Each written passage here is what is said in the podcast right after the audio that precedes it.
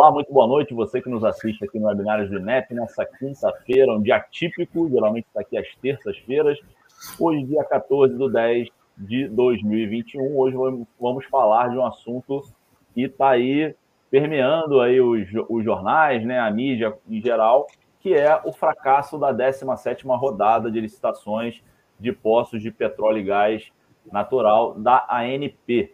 Isso ocorreu na quinta-feira passada, né? E gerou aí um frisson, é, como eu venho dizendo aqui no, no, nos jornais, porque esperava-se 92 blocos serem arrematados e somente cinco deles foram, salvo engano aqui. Estamos aqui com o Henrique, daqui a pouco vai falar, trazer mais detalhes aí sobre essa, essa rodada e o que virá pela frente, né? Qual é o novo cenário agora, depois desse, desse problema que a gente já vinha conversando aqui. Quem acompanha o webinário de INEP sabe que lá em maio o, o Henrique teve aqui, a gente estava comentando inclusive sobre os desafios de exploração e produção de petróleo e gás natural no Brasil. E essa 17 rodada já, já, já veio a baila né, com o Henrique aqui, que ele comentou dessa dificuldade, enfim, ecológica e por aí vai. Tá bom? Então vamos à nossa apresentação do webinário de hoje. Boa noite.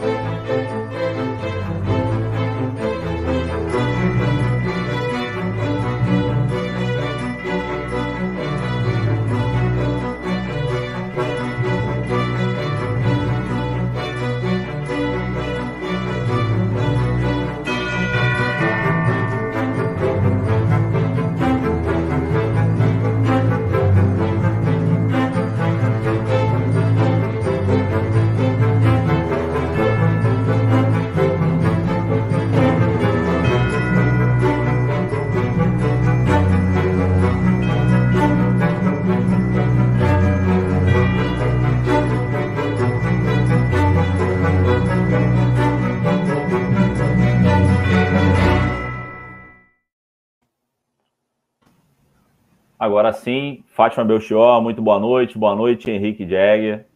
Boa noite, Henrique. Boa noite, Bruno. Boa noite, Fátima. Boa noite, Bruno. Boa noite, pessoal que está assistindo a gente em casa. Boa noite a todos e a todas. Fátima, está contigo. Então, Henrique, o filme já mostrou alguns números do leilão. A gente já cansou de falar até, né, que foi um fracasso. E hoje a gente vai falar bastante de futuro, mas eu queria que você colocasse um pouco das, das circunstâncias e dos motivos que levaram a esse resultado.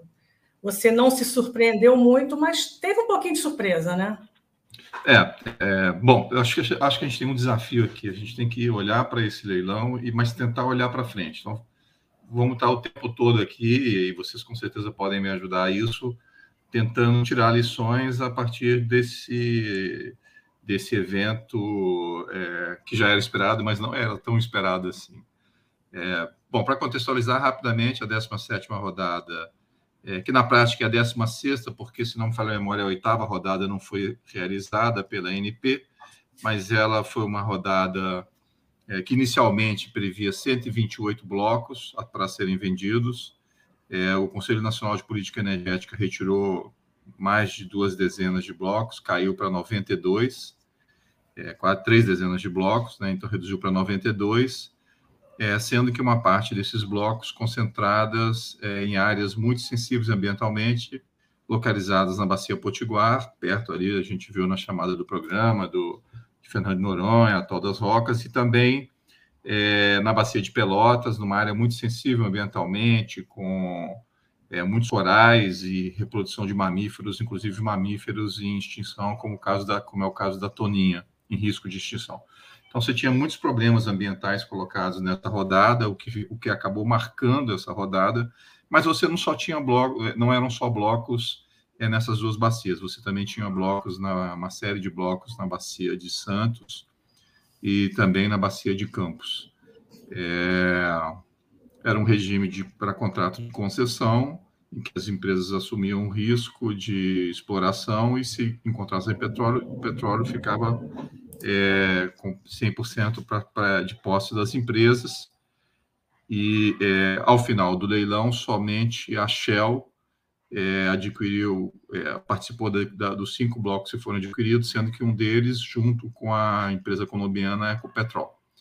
É, o movimento da Shell foi concentrado, da Shell foi concentrar suas aquisições na Bacia de Santos, numa região em que a Petrobras já descobriu, é, na região fora do pré-sal, na Bacia de Santos, mas que a Petrobras já descobriu e produziu é, gás natural. E a estratégia da uma das das estratégias que a Shell vem adotando para o Brasil, a Shell vem investindo uma, é, é, muito forte no Brasil, ocupando inclusive espaços que têm sido deixados pela Petrobras, acabou de adquirir por meio da COSAN é, a Gaspetro, ainda está em processo de aquisição, vem fazendo muitos investimentos no segmento de gás natural, assim como também em energias renováveis, em biocombustíveis, e a estratégia ali de adquirir aqueles blocos, com certeza, passa pelo aumento da oferta de gás natural para ela utilizar nos seus, é, seja por meio da distribuição, através da Gaspetro, seja por meio também de investimentos que ela já anunciou que vai fazer em termoelétricas para geração de energia a partir do gás natural. É, então, só, dos 92 blocos, só cinco foram adquiridos. É, e, todo, e pela primeira vez, a Petrobras, a gente vai provavelmente voltar a isso mais lá na frente, a Petrobras não participou de um leilão organizado pela NP. Isso foi uma surpresa. É, tem explicação, a gente vai conversar aqui, mas é, foi uma surpresa para todos, assim como nenhuma aquisição nos blocos de no, na, na, bacia de Campos e nas outras duas bacias não. As questões ambientais elas afugentaram as empresas, não tenho dúvida. E o que coloca um desafio para o futuro, porque a estratégia da NP vai ser jogar esses blocos para rodadas permanentes, ou seja, os blocos ficam disponíveis para as empresas irem lá e fazerem ofertas, o que é muito ruim, porque o leilão é um momento é, de maior transparência, em que a sociedade se organiza, em que os atores que se sentem contrariados podem se defender e se manifestar. Quando esses blocos vão para a oferta permanente, ali é, uma empresa pode adquirir sem, sem você, inclusive, poder se contrapor, porque aquilo ali está permanentemente em oferta. Não então, tem é, transparência é... nesse leilão permanente, Henrique? Hã? Não tem transparência? Nenhuma, nenhuma. A empresa vai lá, vai comprar, você vai ficar sabendo, porque vai ser anunciado agora pós. É, você não tem como se contrapor de antemão. O que vai exigir uma mobilização permanente da sociedade para evitar que é, esses blocos que eles tentaram é, vender, principalmente aqueles ali das duas bacias que eu chamei a atenção, sejam vendidos. Qual é o problema desses blocos? Eles são eles estão localizados em ecossistemas muito sensíveis, com dezenas de animais sob risco de extinção. A atividade de petróleo, ela por si só, ela é arriscada porque pode ter um vazamento, pode ter um acidente, mas mesmo que você não tenha vazamento, mesmo que você não, não tenha nenhum acidente, nenhum derramamento de óleo, é, só o fato de você fazer a prospecção de petróleo ali, a, a, a, a prospecção, tentar buscar petróleo, fazer as sísmicas, fazer os estudos, fazer uma movimentação de navios, fazer uma movimentação de embarcações, isso já coloca em risco é, a, a, vida marinha ali naquela localidade. Assim como é, animais que são atraídos, que não estão presentes ali, mas que por conta do, da, das plataformas que são instaladas, dos equipamentos que são instalados, e eles gostam daqueles equipamentos, eles acabam migrando para aquela área e, fazer, e, atacando a, a, a a vida marinha que até então ocupava aquele habitat. Então é, é muito ruim. Tá. Pode falar. Não, eu queria saber se existe algum histórico desses leilões permanentes. Tem alguns é, é, blocos que já foram adquiridos recentemente. Isso é uma estratégia recente que a ANP vem adotando.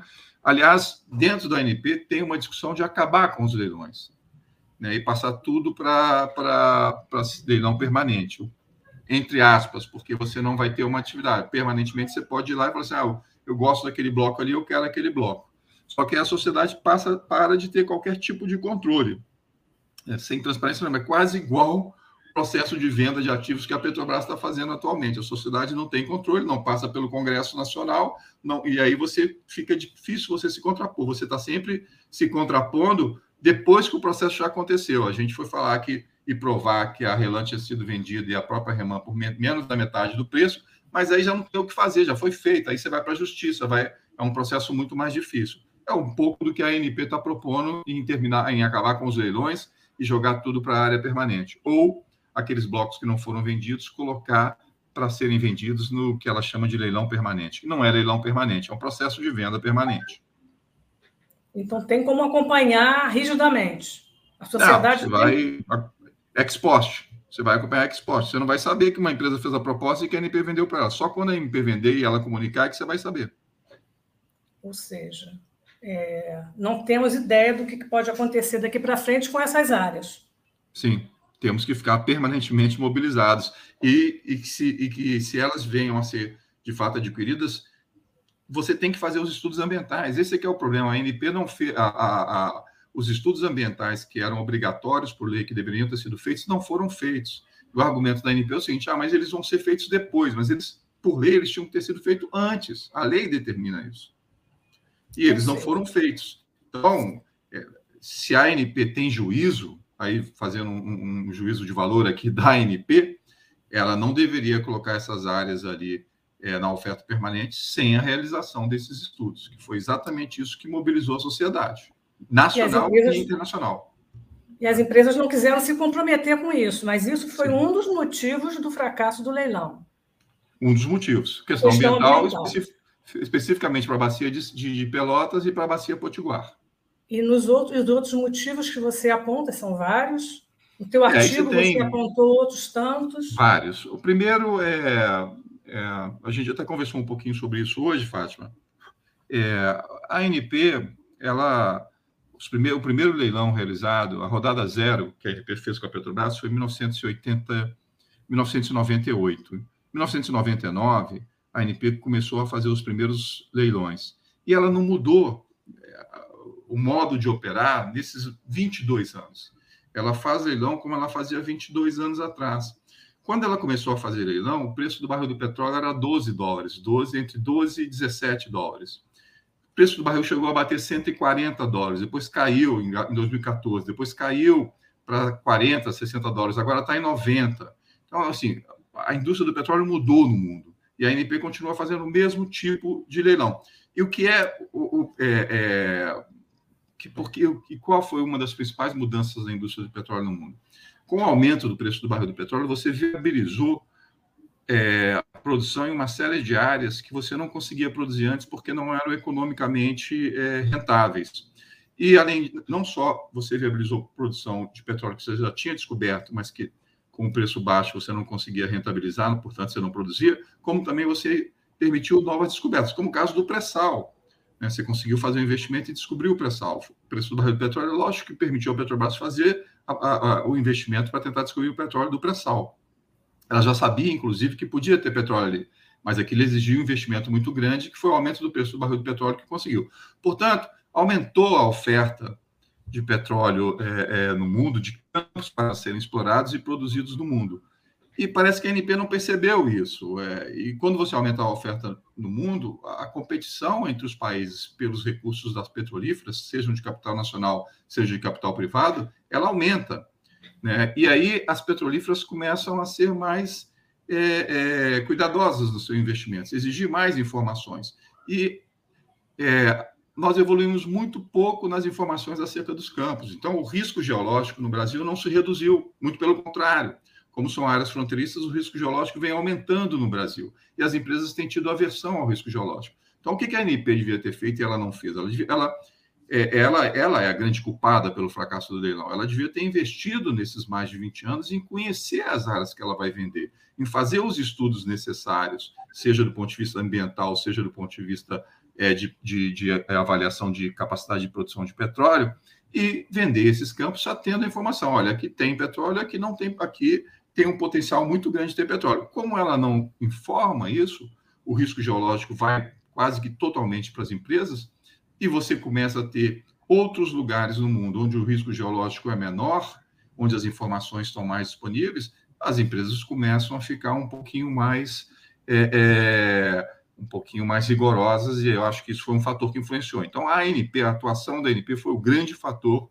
na minha avaliação que influenciou negativamente, que influenciou no resultado desse leilão. Além disso, se os blocos ofertados, e aí eu estou falando tirando a bacia Potiguar e a bacia de Pelotas, que tem problema ambiental, mas olhando para a bacia de Santos e para a bacia de Campos, são blocos, no geral, muito distantes da, da costa, portanto, eles aumentam o custo operacional, custo de logística, para você ir lá e fazer a prospecção. Alguns blocos, inclusive, para além das 200 milhas, que é a zona econômica exclusiva do Brasil, que é contestada, inclusive, pelos Estados Unidos. 2014, os Estados Unidos botou navio no Brasil sem pedir permissão na zona econômica exclusiva, porque ele não reconhece, ele só reconhece 200 milhas, e a Petrobras e a Petrobras e a ANP botou bloco para além das 200 milhas. Então, isso, o que exigiria, inclusive, negociações internacionais. Esses blocos foram descartados, nenhum deles teve proposta, era um na Bacia de Santos e três na Bacia de Campos. Os blocos da Bacia de Campos, todos eram muito longe, eram os blocos mais longe já tentar, que a ANP já tentou vencer da costa. Então, isso também foi um fator. É, o fato de que alguns dos blocos eles eram muito próximos de outros, onde você já tinha já tinham sido adquiridos por outras empresas, eram colados. E se você descobrisse petróleo ali, você ia ter que negociar com, com, com aquelas empresas que já tinham adquirido outros blocos, quanto daquele petróleo está no seu bloco ou está no outro, que é um processo chamado unitização.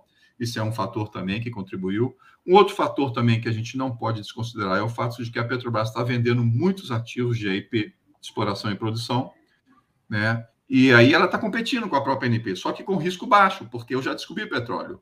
Então ela está agora vendendo, acabou de anunciar é, dois blocos na Bacia de Campos, no pré-sal da Bacia de Campos, por 4 bilhões de dólares, que ela colocou à venda.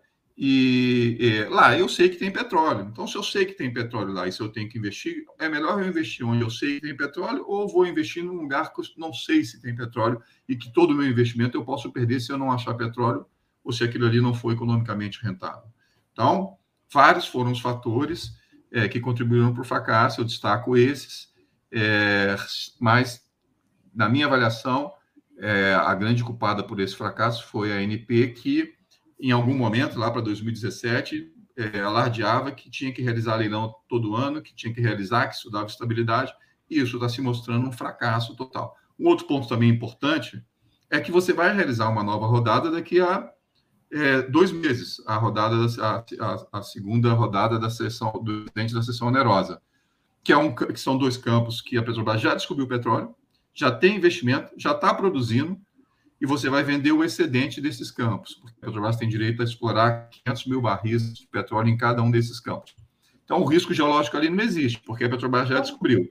Então, a tendência é que as empresas optem por esse leilão em relação ao outro, não tenho dúvida.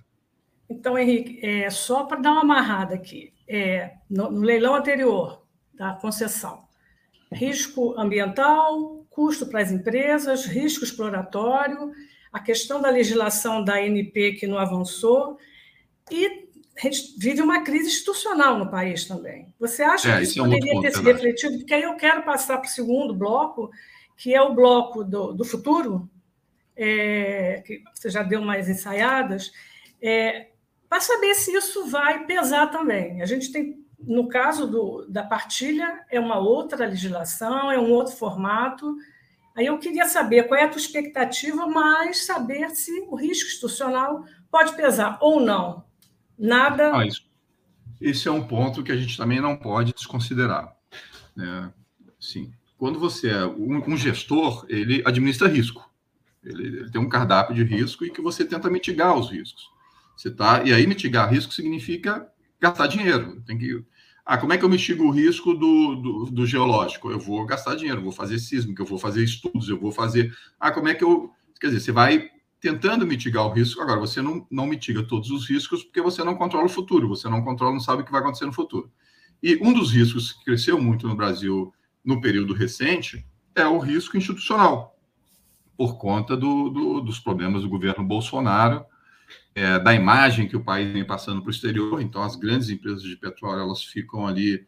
Bom, vale a pena a gente vincular é, a imagem de, da nossa empresa com o Brasil nesse momento, completamente diferente do cenário que a gente vivia seis, sete, oito anos atrás, em que a imagem do Brasil era uma imagem forte no exterior. Nesse momento, quando você fala em Brasil, lá fora, você está falando num país que agride o meio ambiente, um país que agride os índios, os seus nativos, um país que é, não respeita é, o direito das mulheres, um país que é, propala a, a, venda de armas em detrimento, inclusive, de alimentação, em que o presidente fala que é mais importante você ter uma arma em casa do que feijão para dar para o seu filho.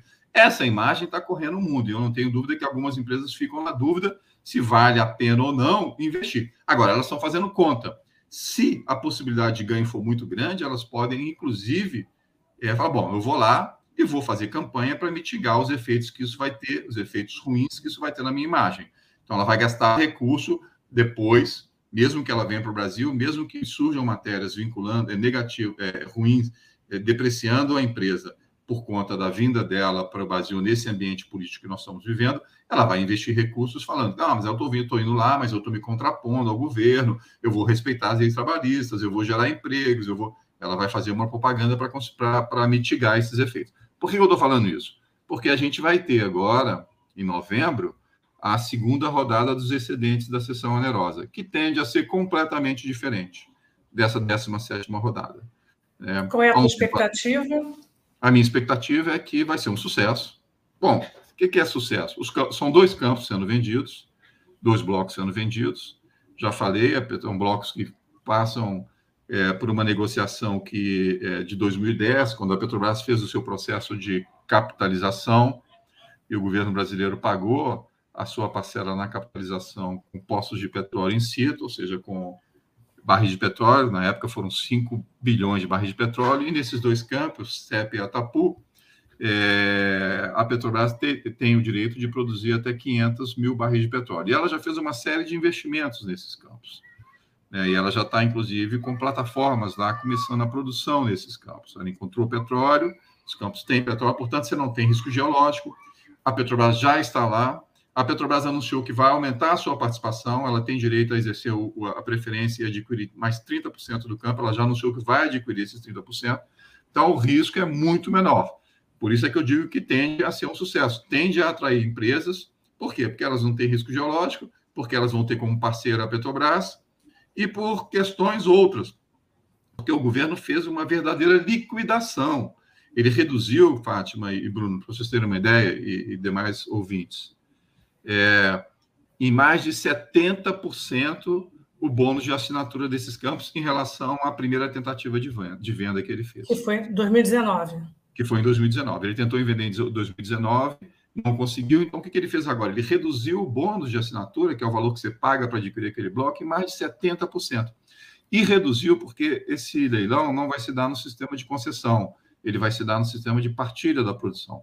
No sistema de partilha da produção, a empresa que está produzindo petróleo, o consórcio, elas ficam com uma parte do petróleo para cobrir os seus custos de produção e a parte do petróleo que tem a ver, que é, excede os custos de produção, eles chamam de petróleo em lucro. E o sistema de partilha da produção ganha, o, ganha a, a concessão, ganha, perdão, o, o leilão, a empresa que oferecia a maior parcela de petróleo em lucro. E o governo, ele fixa um, um percentual inicial nessas, é, nesse leilão em que, ó, esse aqui é o mínimo que eu quero.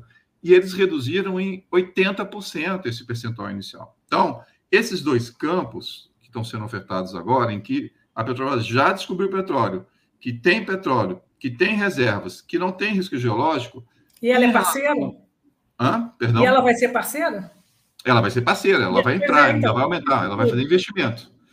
Em relação aos campos que estavam sendo é, vendidos de, de, de, da concessão, eu não tenho dúvida em afirmar que eles vão ser a renda governamental desses dois campos, por conta da redução do bônus e por conta da redução da, do petróleo em lucro, é, a renda governamental vai ser menor do que a renda que eles iriam obter nos campos é, é, que estavam sendo vendidos na 17ª rodada, se eles fossem campos é, é, com produtividade alta, porque aí, além de pagar os royalties, eles teriam que pagar a participação especial. Como eles reduziram drasticamente a renda governamental, né, é, numa liquidação, numa tentativa, num avante, numa vontade absoluta de vender e arrecadar recursos, ano pré-eleitoral, ano que vem é ano eleitoral, atender as empresas, então elas avaliaram lá, bom, eu vou investir em algo que é arriscado, em que eu não sei se vai ter petróleo, e que se tiver petróleo eu vou pagar uma renda para o governo maior ou eu vou investir em algo que eu sei que tem petróleo, que eu vou ter como parceiro a Petrobras e que eu vou pagar uma renda governamental menor. É lógico que eles ficaram com a segunda opção, pelo menos as grandes petrolíferas. Nesse caso, a conta financeira falou mais vai falar mais alto dentro. Risco menor e lucro maior. Henrique, quem é que poderá vir, um chute aí, com apetite para esse leilão? Que empresa? Esse é uma outra, esse é um ponto que eu também não tratei lá em cima. Até o, o João, que trabalha no INEP, ele, ele fez um levantamento. É, como a ANP acelerou muitos dos leilões após a, o impeachment da presidente Dilma Rousseff, é, foram realizados vários leilões a partir de 2017, tanto no é, leilões de é, no, no, no pré-sal, como também os leilões em, na área fora do pré-sal, em contratos de concessão, é, se você for pegar a carteira é, é de, de que o portfólio das empresas por conta desses leilões ele é muito grande. Então, assim, todas as grandes petrolíferas vieram, voltaram para o Brasil com a, a, é, o aumento desses leilões, com um apetite muito grande, fizeram muitas aquisições. E uma parte considerável dessas aquisições é, que eles fizeram, ainda não, eles ainda nem começaram a fase de exploração. Então, eles têm uma carteira grande de, de, de é, blocos ainda a serem explorados, porque foram adquiridos nos últimos leilões e que ainda não foram. Então, isso, isso é um. Isso com certeza também foi um outro ponto que influenciou no resultado ruim da 17 rodada. As empresas, pelo menos as grandes empresas petrolíferas, que são as que jogam mais pesado nesse, nesses leilões, desculpa, elas têm um portfólio grande já de blocos que ainda tem que ser explorados e que ainda não foram. Né? Mas, mesmo assim, como esse leilão é sui generis, você está vendendo é, por um preço baixíssimo uma área em que a Petrobras já está produzindo petróleo, que ela já descobriu, já fez os investimentos, já está produzindo petróleo, você vai é, provavelmente atrair aí, com certeza, as empresas chinesas que já participaram do primeiro leilão lá da sessão é, do excedente da seção onerosa, e provavelmente você vai ter também as grandes companhias de petróleo internacionais, tanto as de capital nacional quanto as de capital privado também, provavelmente querendo se associar à Petrobras e participar e adquirir uma parte desses campos. É um excelente negócio. Um outro ponto que eu não falei é que não foi só o governo que fez uma, um processo de liquidação. A Petrobras também fez, Fátima. Porque como a Petrobras já fez investimentos nessas áreas, e com a entrada dessas novas empresas, quando esses blocos forem vendidos, é, antes todo o petróleo que ela produzia ali ia para ela. Então ela produzia 10 barris, ela pegava e vendia aqueles 10 barris. Agora, como ela vai ter sócios, quando ela produzir 10 barris, uma parcela desse petróleo que ela produziu não vai mais para ela, vai para o sócio. Se eles tiverem lá, sei lá, 40% do campo, dos 10 barris que ela produziu, quatro vão para eles. Aí, é, Pra, é, como ela fez os investimentos, essas empresas vão ter que indenizar a Petrobras, vão ter que pagar para a Petrobras por esses investimentos, porque a Petrobras vai recuperar esse petróleo, mas não mais em um período curto, como ela vai ter que agora dividir a produção, ela vai recuperar num período mais longo, diferido no tempo. Ela jogou para frente a recuperação desses barris. E aí ela tem que ser indenizada por isso, porque ela não vai receber agora, ela só vai receber no futuro. O dinheiro tem, se eu não recebo agora, eu vou cobrar uma taxa por esse dinheiro, porque é como se eu estivesse financiando eles. E aí eles estão pagando. E o Ministério de Minas e Energia tinha estabelecido que a Petrobras deveria receber essa indenização com base num, num barril do petróleo a 70 reais. E a Petrobras, não sei por que, aceitou, mesmo valendo essa portaria do Ministério, falando que deveria ser 70, aceitou reduzir para 40, reduziu para 40 o barril do petróleo. Não sei por quê. Ela reduziu para 40. O preço do barril de petróleo está 80. E ela aceitou reduzir para 40 o preço do barril de petróleo para o cálculo, para fins do cálculo da indenização que ela vai receber. Então, isso é mais uma questão mal contada, mais um problema que tem a ver com esse leilão aí e que envolve, no caso, é, falta de transparência da, da estatal brasileira. E essa negociação a esses preços baixos foi recente? Você tem ideia? Ou se é uma foi recente, isso foi nos últimos meses que isso aconteceu. É, o, o INEP é, produziu um artigo sobre isso, inclusive foi publicado um artigo onde a gente mostra todos os passos do governo, as reduções que o governo fez e também da Petrobras. Uma, é, é e aí isso significa é, redução do custo que essas empresas que vão participar do leilão vão ter se elas adquirirem uma parte desses campos. Redução drástica dos custos. Agora, Henrique, então você, na tua avaliação, porque a gente também pode ter surpresa, né?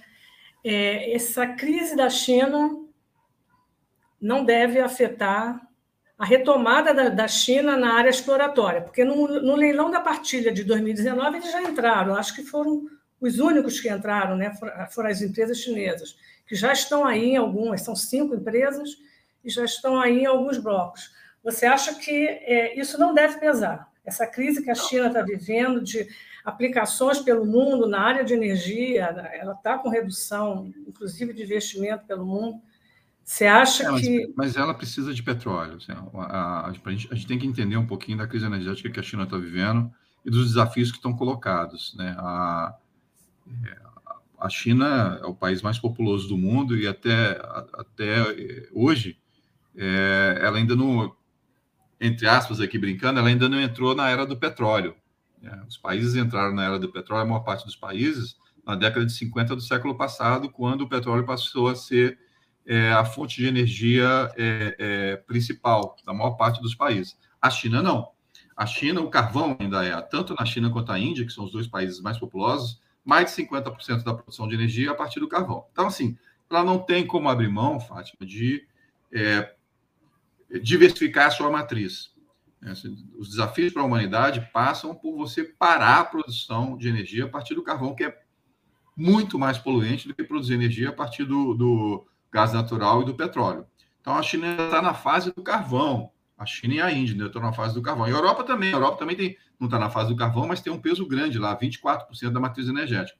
Então, você tem ainda um movimento aí que, na minha avaliação, fará com que a China mantenha essa estratégia de diversificação e que passa por, é, se o investimento é bom e se tem perspectiva de produzir petróleo e que eles podem se apropriar de parte desse petróleo, eles tendem a fazer. Não diria que são só as empresas chinesas, eu chamei atenção para elas. Pode, é, é, porque é um leilão por conta desse, dessa liquidação realizada pelo governo brasileiro e pela Petrobras, que reduziram drasticamente a Petrobras, a indenização que ela tem direito a receber, e o governo, a taxa, a government take, a taxa que o governo recebe pela exploração de petróleo, fez com que esses campos se tornem, é, tornassem bastante atrativos. Na pior das hipóteses, a Petrobras vai adquirir eles. Por isso que eu estou dizendo que vai ser um sucesso. Se não tiver parceiro, a Petrobras vai entrar comprando, o que vai ser um bom negócio para ela e um, ruim, né? um negócio ruim para a sociedade brasileira, porque não, o governo não vai estar se apropriando de uma, de uma receita importante e uma parcela, a maior parcela do, do lucro da Petrobras hoje em dia está indo para os acionistas em Nova York, que são os principais, que têm a maior parte do capital. Então, por meio dos dividendos. Né? Isso é investimento de futuro. Sim. É investimento de futuro. E tem a ver com a transição energética, porque é, o gás é um natural está tá todo associado a essa questão. E a, a, transição energética, o gás passa pelo gás natural. É, o gás então, natural é um caminho, né? Você. É, o caminho. É, se você for comparar a poluição do gás natural com a poluição do, do, do, do petróleo, você vai chegar ao gás natural e polui muito menos. Um veículo é, motorizado é, que não usa o ciclo Otto, que utiliza é, como combustível gás natural, ele polui muito menos do que um, um veículo é, com ciclo Otto que é movido a gasolina ou a diesel.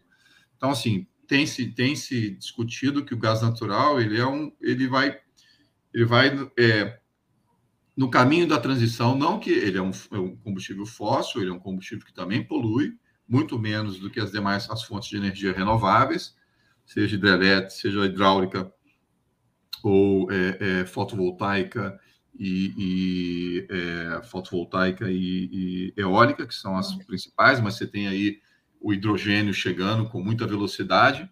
É, o gás natural polui mais do que essas fontes, mas polui menos do que o petróleo. Por isso é que se diz que ele é um caminho na transição. E aí, uma das coisas que foi dita no leilão, que eu também falei, é que, é, e que me chamou muita atenção, é que uh, alguns uh, é, técnicos, inclusive da ANP e outros do mercado, disseram que a transição energética afetou as decisões das companhias em relação ao leilão. Eu, particularmente, acho isso, vou usar um adjetivo aqui, mas uma pataquara, uma coisa sem sentido. É, as companhias têm feito investimentos, principalmente as companhias de petróleo, têm feito investimentos na transição energética, mas elas mantêm 95%. A companhia que mais faz investimento em energia renovável é a Total ela faz 5% do seu orçamento anual de investimentos. Os outros 95% são em, é, é, na sua, no, seu, no seu core business, que é o segmento de petróleo é, segmento de petróleo e, e, e, tanto em AIP como no abastecimento, logística e refino. Portanto, é, a grande concentração dos investimentos dessas companhias é em, em, em produzir, eles precisam de petróleo, elas precisam de petróleo. É, isso não vai mudar, é, cada vez mais elas vão aumentar o investimento em energia renovável, mas você não, não muda isso de uma hora para outra. Estamos falando em 20, 30 anos. Então, o exemplo é a Shell, né? Que é uma também que está apostando na área de renovável no Brasil, está anunciando frequentemente e entrou nessas áreas e já está na Bacia de Santos. Sim, a Shell, a Shell ela opera, ela produz como operadora em torno de 2% do petróleo brasileiro, mas ela se apropria, por conta da parceria com a Petrobras, de 12% do petróleo brasileiro. Ela fica com 12% porque ela é parceira em campos em que a Petrobras é operadora. Ela é a maior empresa, depois da Petrobras, que fica com petróleo no Brasil. Então, é, é, o core business dessa empresa, ou seja, forte da atuação dela, são empresas de cada vez mais de energia integradas. Nesse sentido, a Petrobras está em, em, caminho inverso, porque ela é uma das únicas grandes petrolíferas do mundo que está saindo de energia renovável e concentrando seus ativos em petróleo. As demais empresas estão diversificando, inclusive como uma estratégia de, é, de reduzir risco de preço. Então, elas diversificam as suas fontes de produção de energia, indo para energia é, é, elétrica a partir de termoelétricas, indo para energia elétrica a partir de, de energia fotovoltaica e de energia eólica, e investindo em, em, em, em é, baterias, é, produção de baterias para motores, inclusive para fornecer para as, montadoras, ou seja, diversificando ao máximo os seus negócios, concentrando em petróleo ainda, mas aos poucos diversificando. Por isso é que eu digo que justificar o fracasso da sétima, sétima da 17 rodada por conta da transição é uma coisa sem sentido e, e que não cabe é, perder tempo pensando nisso, porque não tem sentido nenhum. Ou por conta da pandemia também, que foi outra justificativa. Pois é, mas se fosse isso em, em 2000, ok, mas agora em 2021, quando as, quando as economias começam a retomar o seu ritmo de crescimento, quando a demanda de petróleo começa a crescer de uma maneira tal que o preço do barril está crescendo, a demanda a demanda está crescendo acima da oferta, pressionando o barril, que chegou a 80 dólares, sem tendência de queda, nada justifica isso, não tem, não tem sentido esse tipo de observação. O fato é que aquelas muito. áreas ali se mostraram ruins do ponto de vista econômico para as empresas, porque se tivessem se mostrado boas, se, não, se os riscos não fossem altos e se os custos não fossem altos, elas teriam adquirido. Esse é o problema da NP. Ela estava vendendo o que ela não sabia e as empresas falaram assim: ó, chega, essa fase de vender o que não sabia já passou. Aliás, ela foi muito boa para a gente, né? Hoje eu conversava com você à tarde, né? É o maior campo de petróleo do mundo, que hoje em dia em produção, que é o campo de, de é, Tupi, que, que é, chamava Lula, que produz quase metade do petróleo do Brasil, ou 30%, 40% do petróleo no Brasil, que é um dos mais produtivos do mundo, Ali tem reservas de aproximadamente estimadas de 5 bilhões de barris de petróleo, o que ao preço de hoje significa que vale 400 bilhões, você tem 400 bilhões de dólares ali, bilhões de dólares. A Petrobras pagou por esse campo, porque a, Petro, a ANP vendeu sem saber, 6 milhões de reais. A Petrobras pagou junto com a Galp e com a BP.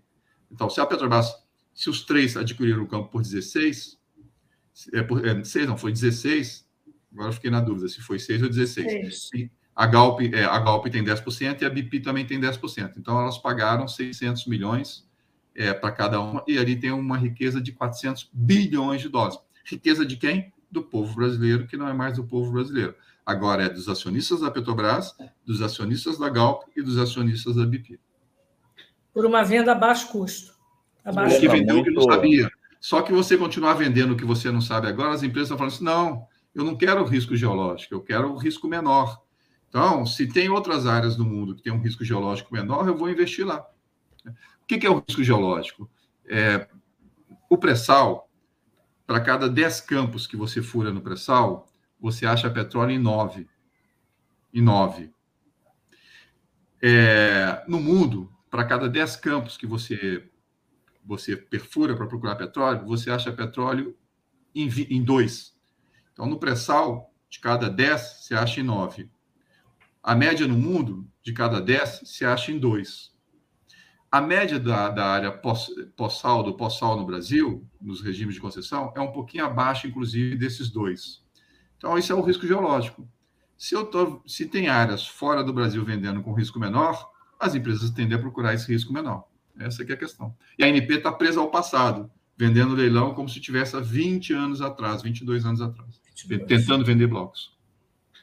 Bruno, você tem perguntas? Quer comentar? É, não, não, o pessoal não fez perguntas ainda, mas esse comentário que o, o, o, o Henrique comentou, né, enfim, com relação a, a, a não ter ofertas por uma questão de estar na transição ou estar nessa, nesse movimento, me lembra o webinar que a gente fez um tempo atrás com o Gabriele, falando de DHP, que foi aquele indicador que foi criado para justamente colocar o, o, o, o, fator verde né, dentro dos IDHs, né, porque existia só, só existe aquela, aqueles três indicadores, geralmente que é educação, renda e saúde. alguma coisa, saúde, né? E aí foi, incluíram agora o, o IDH continua, o IDHP é, veio com essa pegada, né? Pegou a Noruega, que era o maior IDH, jogou lá para décimo, ou sei lá qual, qual a posição, ou sexagésimo, alguma coisa. Caiu bastante a Noruega, não, não lembro exatamente como é que foi.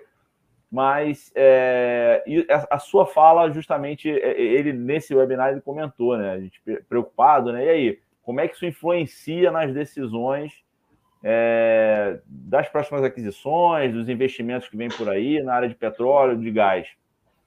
e ele falou: olha, não tem como a gente tocar o planeta sem o petróleo e gás no curto prazo. Então, é, e a gente está crescendo, né? A gente, a, a, embora nós tenhamos todo esse problema ambiental que está posto, ele cresce, a gente está crescendo o consumo também desse tipo de, de, de, de, combustível. Então não tem, não tem muito para onde correr. Mas enfim, lembrou, recordou muito agora que o, que o Gabriel havia comentado naquela, naquela oportunidade. Mas, Fátima, por aqui está tranquilo, pode continuar. Eu tenho uma pergunta, Henrique, que eu não sei se é possível, que está dentro desse contexto de várias áreas colocadas em licitação, as empresas não, não estão quer dizer, estão entrando, mas estão, é, supõe-se, menos, menos acelerado em função de tanta área. É possível fazer alguma conta ou imaginar é, de um petróleo que se precise, pelo menos na estrutura de Brasil, e de quantidade que já foi explorada, que está que tá aí para ser explorada, existe. Ou seja, seria o seguinte: é muito que já abriu ou não? É, poderia dar uma desacelerada. É necessário estar tá tão acelerado nessas licitações? Resumo da pergunta é essa. Fátima, eu, eu os petroleiros, né, o movimento dos petroleiros, capitaneado pela FUP, acabou de entregar ao presidente Lula é, uma carta é, com as propostas dos petroleiros. E eles, eles defendem que é, você é, vincule o ritmo dos leilões à capacidade da indústria nacional fornecer os bens e serviços necessários para que você explore essas áreas que foram vendidas. Em outras palavras, vinculam uma política industrial à expansão da indústria do petróleo. Porque quando você acelera é, a venda de campos, se você não tem uma indústria que produz, é, que produz é, a, os bens necessários para a exploração, o que você está fazendo é aumentar a importação disso. E aí eu concordo com os petroleiros né, totalmente nesse ponto. A gente tem uma relação é, reserva aprovada que vem caindo nos últimos anos, porque a Petrobras não descobriu petróleo nos últimos três, quatro anos ou mais há uns 4, 5 anos que a Petrobras não, não, não anuncia nenhuma grande descoberta de petróleo, ela vem vivendo do petróleo que foi descoberto é, no período anterior ao impeachment da presidente Dilma. Então, a taxa de reposição caiu, mas a gente tem ainda uns 15, 18 anos, é, que, é, que, seria o prazo para as reservas, com as reservas atuais, é, dariam para o consumo interno. A questão é que você está vendendo, você acelerou as importações, a gente exportações, perdão a gente virou, está é, tá virando um importador de derivados e um exportador de petróleo cru. É, a gente exporta hoje em dia de 30% a 40% do petróleo que a gente que é de todo o petróleo produzido no Brasil. Isso é muito alto e a tendência é aumentar. Né? Então, é, você tem petróleo para ficar 15, 20 anos. Você poderia desacelerar os leilões e, e vincular esses leilões a uma política de industrialização, incentivando a indústria interna. Isso foi o que a Noruega fez, nós não estamos inventando, os petroleiros não inventaram, eles foram à Noruega, viram a experiência dos pais, lá foi exatamente isso. A Noruega vinculou o ritmo de expansão é, da exploração de petróleo é o crescimento da indústria prestadora de, não só da indústria, mas do segmento prestador de serviço e da indústria produtora dos bens necessários para fazer aquela exploração e a produção do petróleo. Com isso, gerou mais e melhores empregos. No Brasil, acontece o inverso. Nós estamos aumentando é, a, a, a, exportação de petróleo cru é, para fazer essa produção. Eu tenho que eu cada vez importo mais e essas importações, por conta de um regime do, do regime aduaneiro especial, elas pagam pouquíssimo imposto no Brasil. Então, você incentiva a importação, essa importação eu pago pouquíssimos impostos por ela é, e gera os empregos lá fora, não gera os empregos no Brasil. Então, é, você não precisava de estar adotando essa política adotada pelo ANP para a ANP de acelerar é, esses leilões. E aí eles aí vem com esse discurso que você chamou a atenção, que eu já falei, mas vale a pena repetir, que não, mas a transição energética, olha, é, por mais que cresça a participação das energias não renováveis, renováveis na matriz energética, na matriz energética mundial elas representam menos de 10%. Na matriz energética brasileira, elas representam é, 50%, 40%, 50%. É, mas uma parte considerável é da energia hidráulica, que nós estamos vivendo uma grande crise agora por conta da falta de planejamento do governo e da falta de gestão dos reservatórios é, da, das grandes hidrelétricas. Mas o fato é que você vem crescendo a participação, é, a produção de energia a partir de, de, fontes renováveis, mas como o Gabriel chamou atenção e você também chamou atenção, é, o consumo vem aumentando. O consumo vem aumentando por diversos fatores. Vem aumentando porque é, a China está reduzindo a pobreza, e aí, quando a China reduz a pobreza, um país que tem quase 2 milhões de habitantes, significa que as pessoas vão consumir mais energia. A Índia está reduzindo a pobreza, um país que tem 1,4 bilhões de habitantes, significa maior consumo de energia. O Brasil passou por um ciclo de redução de pobreza há, há cerca de 6, 7 anos atrás, e de inclusão e de desenvolvimento, é, é, é, crescimento, que também implicou em um aumento é, é, do consumo de energia, ou seja, quando você reduz a pobreza em termos mundiais, você é, aumenta o consumo de energia. se você for comparar o consumo de energia de um cidadão americano com um cidadão chinês, um, cidadão, um cidadão da Índia, um cidadão americano consome 30 vezes mais energia do que um cidadão da Índia e, se não me falha a memória, seis vezes mais do que um cidadão brasileiro. Portanto, é, nós não podemos, se o mundo é, adotar aquele padrão que é adotado nos Estados Unidos, as reservas, é, o meio ambiente se exaurem em menos de uma década. Não estou falando aqui que a gente tem que seguir. Mas, por outro lado, as pessoas não têm que morrer de fome e de frio por falta de energia para produzir os alimentos e para aquecer as, as, as, as cidades. Então, você tem que ter um mínimo de energia para melhorar a sua qualidade de vida. E aí você vai pressionar. Então, o que eu quero dizer? Que você vai aumentar a participação das renováveis é, e tem aumentado de maneira exponencial, mas mesmo assim, como o consumo de energia tende a crescer, você vai continuar tendo é, que produzir petróleo, energia a partir de, de hidrocarbonetos. E, pra, e, e, esse desafio é maior ainda quando é, ainda é uma importante fonte, seja na Europa, seja na Índia, seja na China. Então, ainda tem que parar a produção, o consumo do carvão, substituir, no caso da China, é uma coisa absurda, e da Índia, 50% da matriz energética deles vem do carvão. Então, ainda tem todo esse carvão para substituir, para depois eu pensar em substituir o petróleo. Estamos falando em duas, três, quatro décadas ou mais né, para que a energia. Os estudos da Agência Internacional de Energia apontam que é, em 2040 as energias renováveis vão responder por 25% da matriz energética mundial. 2040. Né? Então, daqui a, a 20 anos. É, falta muito para chegar a 50%. Né? Seu áudio está fechado, Fátima a gente poderia concluir que, ok, explorar, é, continuar aumentando as reservas, mas de uma forma equilibrada, porque consumo vai haver por bastante tempo. Agora, não dessa forma acelerada e translocada como tem acontecido. É isso que a gente pode concluir?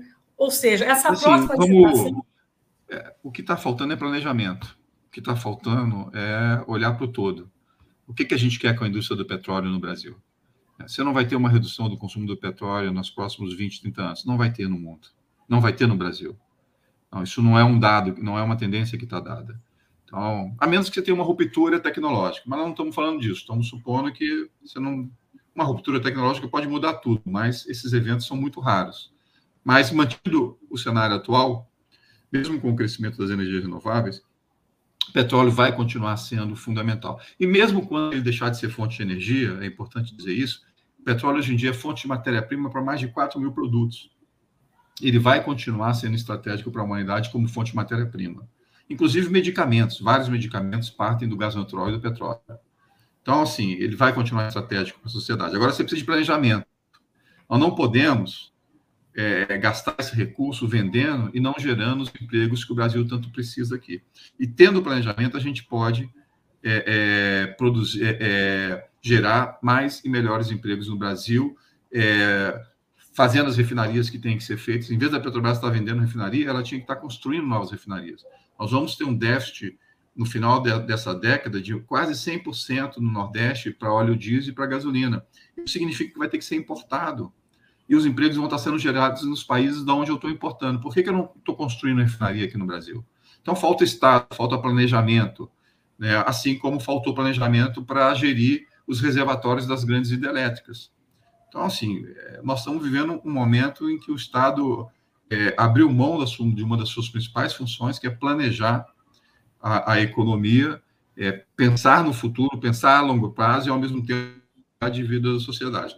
Não, exporta petróleo cru, isso gera um lucro absurdo para a Petrobras, que paga dividendos absurdos. A Petrobras vai pagar, no mínimo, 40 bilhões de dividendos esse ano, 40 bilhões de dólares de dividendos, bilhões de reais.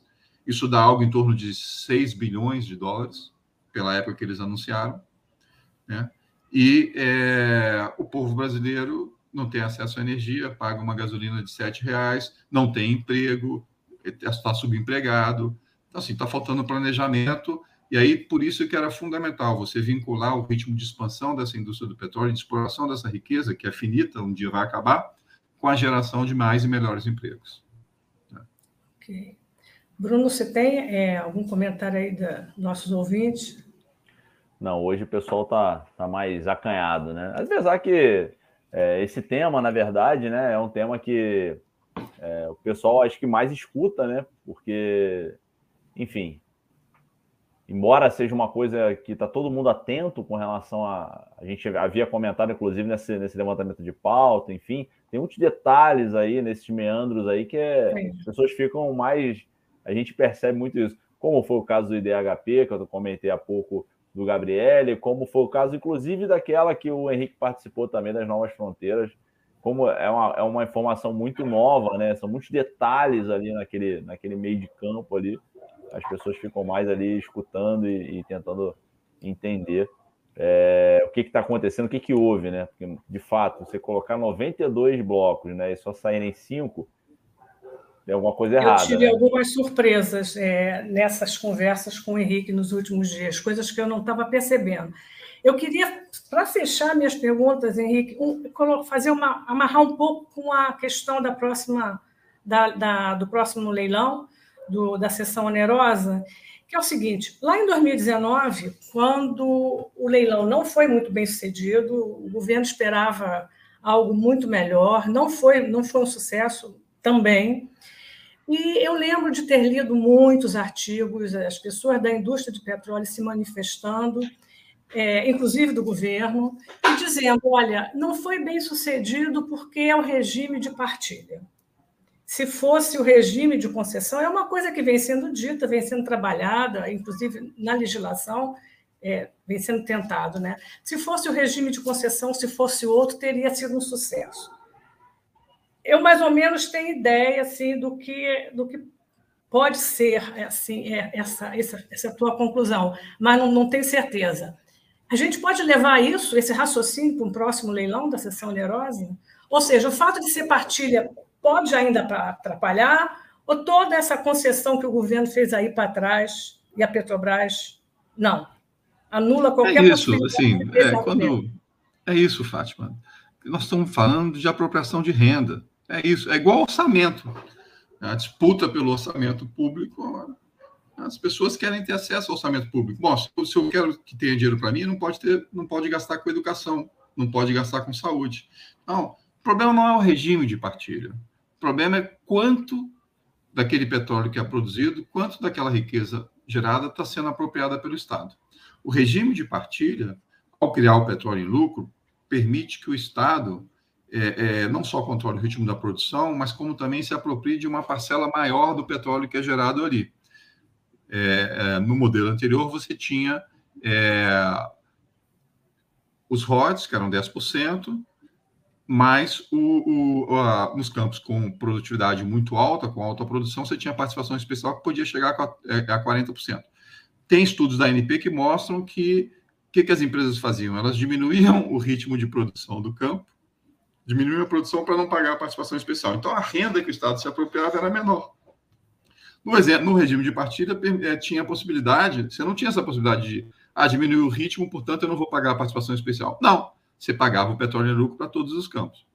Não. Agora, quando o Estado brasileiro, quando o governo Bolsonaro reduz em 70% o bônus é, de aquisição desses blocos e mais de 70% é, o, o petróleo em lucro, a parcela que o Estado vai se apropriar, portanto, reduz em 70% a renda do Estado naqueles campos. Não, não é 70%, porque os royalties eles não reduziram, mas estão falando em 60%, 65% a renda que em relação àquele leilão que eles tentaram vender e não conseguiram, aí não tem mais o debate. O debate é a partilha ficou melhor do que concessão. Se fosse concessão, era pior. Aí ninguém vai falar nada, vão entrar lá e vão fazer a festa, vão tentar comprar os blocos. Então, o problema não é o regime, o problema é o seguinte: quanto o Estado se apropria. Esse é que é o, o debate central. E aí eles vão para cima do regime de partilha, porque potencialmente o Estado ali pode se apropriar de muito mais do que no regime de concessão, porque não tem a manobra de eu diminuir a produção. Isso eu não estou inventando, não. Tem um documento do TCU que mostra que as empresas fizeram isso. Diminuem o ritmo de produção, porque com isso elas não pagam participação especial e só pagam os royalties. Então, é, esse é, uma, é um falso debate. É, interessa as empresas, interessa as empresas, mas nesse momento não interessa, porque provavelmente, pelo que eu falei aqui, não fiz os cálculos, mas estou quase que afirmando a renda que o Estado vai pagar por esses, é, que o Estado vai se apropriar desses campos no regime de partilha, no pré-sal, que é um bilhete premiado, vai ser menor do que a renda se ele tivesse que ele teria obtido é, nesses campos no regime de concessão. Por que o regime de partilha é ruim? Não, porque tanto o governo quanto a Petrobras fizeram uma verdadeira liquidação para vender esses blocos. E aí deve ser partilha, né? Partilha com a sociedade. Partilha, mas é uma pequena partilha. Né? Continua né? sendo um nome, né? Mas é, uma pequena partilha. para poucos, né? Para a sociedade. É. É partilha com outro sentido. Então, é, Bruno, é, vamos caminhar para fim? Vamos caminhar. Pessoal, queria agradecer muito você que ficou até agora nos assistindo, você que está vendo na reprise também. É, agradecer muito o Henrique, mais uma vez está aqui conosco. Fátima aqui com a gente também, sempre. É minha fiel escudeira aqui de todo o webinar do INEP. É, lembrando, a vocês, também.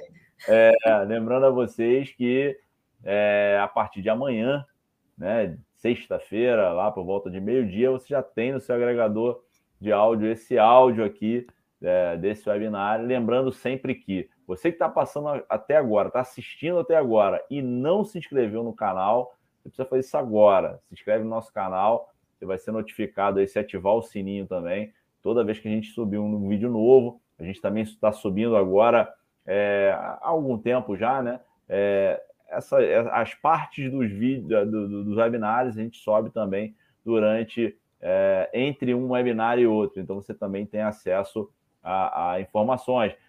Audiências públicas. Hoje nós tivemos, ontem nós tivemos a Carla Ferreira participando na Câmara de uma audiência pública. A gente sobe o vídeo também é, da Câmara dos Deputados também, da nossa participação lá. Enfim, você precisa estar por dentro disso e conhecer o site do INEP, que tem, além de artigos, textos para discussão, onde a gente está, enfim, é, conversando com a imprensa e por aí vai.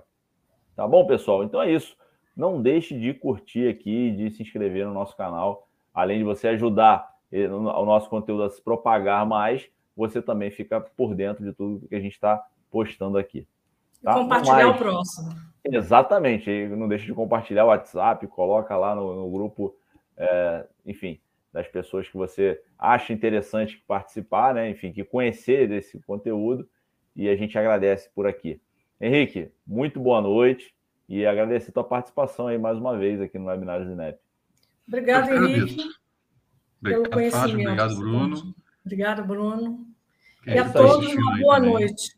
Boa Até noite, a próxima, pessoal. Um bom descanso. Tchau, um tchau. Tchau, tchau.